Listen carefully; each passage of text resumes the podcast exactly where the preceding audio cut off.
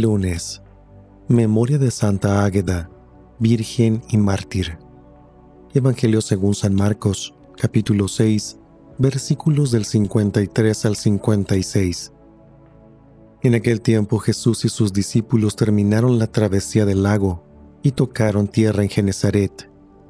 Apenas bajaron de la barca, la gente los reconoció y de toda aquella región acudían a él, a cualquier parte donde sabían que se encontraba, y le llevaban en camillas a los enfermos. A donde quiera que llegaba, en los poblados, ciudades o caseríos, la gente le ponía a sus enfermos en la calle y le rogaba que por lo menos los dejara tocar la punta de su manto, y cuantos lo tocaban quedaban curados. Palabra del Señor.